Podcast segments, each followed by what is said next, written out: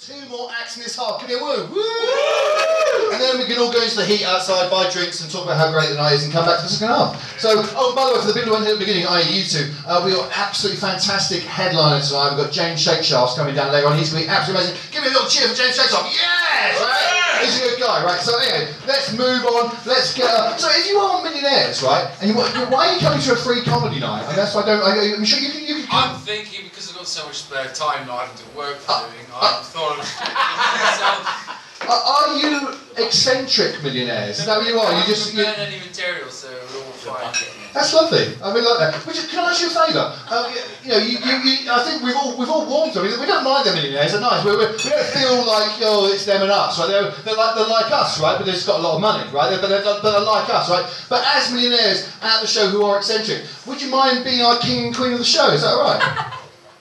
Legendary King and Queen, yes! There they are, fabulous. Basically, the idea is that periodically I'll, I'll ask the King and Queen uh, for a general, general thumbs up or thumbs down for not the last act, but just you know, in general if they're enjoying the show, and we, your subjects, will obviously enjoy your royal, uh, you know, privileges and, and, and your, you know, you know, how you feel about things. Is that okay? Yeah. You're all right with that, yeah? If I stick around after. Oh, he, he could abdicate, is what he's saying, right? But say we've got we've, we've got rules for that sort, so that's fine. But if you want to abdicate, it's fine. It's entirely to you. But if you could say us a bit, we'd appreciate it. Yeah, that's what we're saying. Yeah. Station our king and queen. Yes.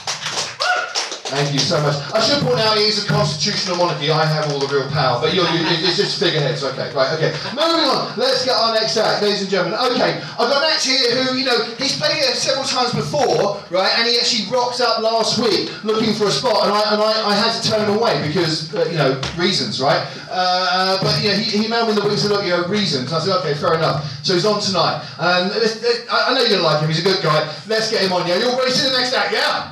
Yeah. Okay, here we are, three. One, two, three. Yes! Adam Joyce! Here he comes. Mr. Adam Joyce to the frame. And the applause splatters out before I turn around. That makes you feel like a big star. Uh, I was saying that I've uh, recently come to terms with just how much impact I've had on the comedy world lately. I've been doing this six years, and um, uh, I have no social media penetration whatsoever.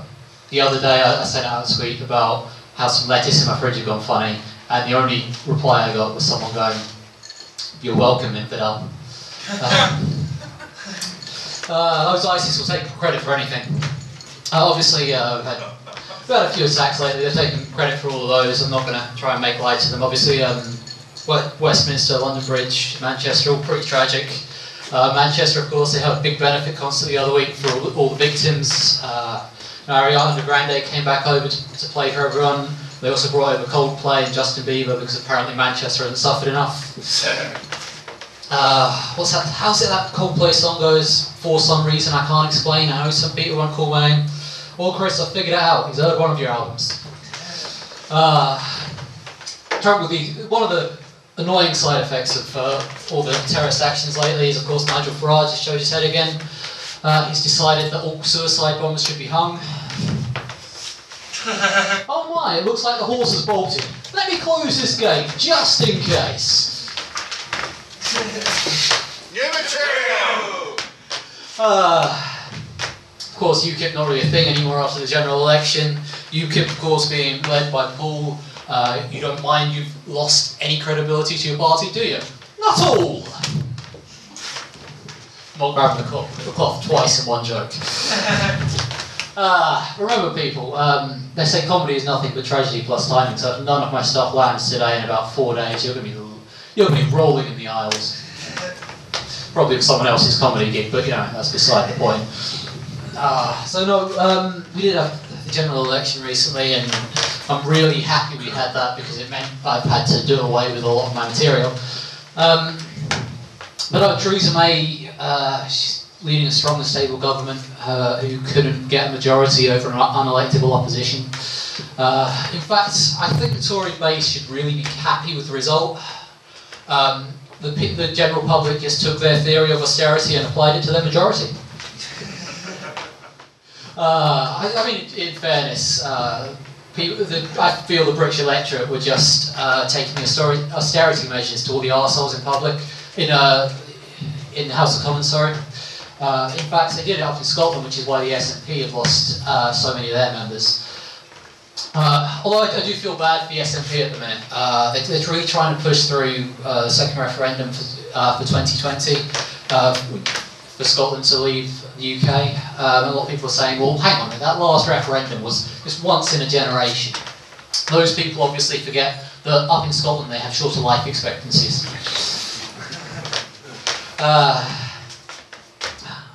You know, I, I, really, I feel I should really start playing my trump card here as, as nothing else has landed so far. Um, but instead I'll write this one. Oh, instead I'll do this one I wrote the other day.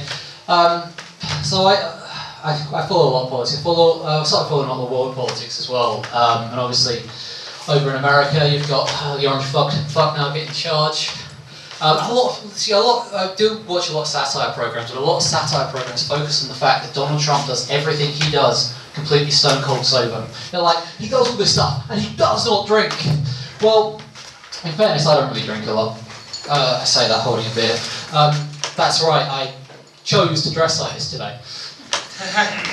no, I, see, it's uh, like I, I don't drink a lot, but it's it's not out of any sort of moral thing or any health thing. It's just I drive a lot, so it's, it's more convenient. Uh, but when I was like sort of in my in like 19, 20, 21, I used to drink a lot. Uh, you know, whenever anyone sort of offered me to come out, they, it was because, you know, they knew I was going to come out, I was going to get weighted, I was going to be what they like to call a fucking legend. And what the rest of the pub would like to call a fucking prick. But the fact is, regardless of how drunk I got, regardless of how much I had to drink, I, I made some stupid decisions when I was drunk. Um, the amount of things that went through my head, you know, I thought that girls would find me interesting. Uh, I thought that walking along the top of walls would not result in injury. And some of the purchases I made on eBay, I say wearing one of them. but the fact is, never, no matter how drunk I got, no matter how paralytic I was, you know, I think, you know what would be a good idea? Bombing Syria. You know what would be a great idea? Knocking, three, knocking 23 million people of healthcare. You know what would be a great, you know what would be fantastic? Doing some tweets at three in the, okay, no, actually, yes, I have done that one. I have done that one. Adam Joyce, everyone! There he goes, rounding up the world political things for a five minutes there. One more time for Adam Joyce, yes! Thank you. What a strange out, right? Okay, so listen, we've hit our last act of the first half, and I've got a bit of a treat for you now. This guy's going to do what's called a multimedia experience. Give me a woo.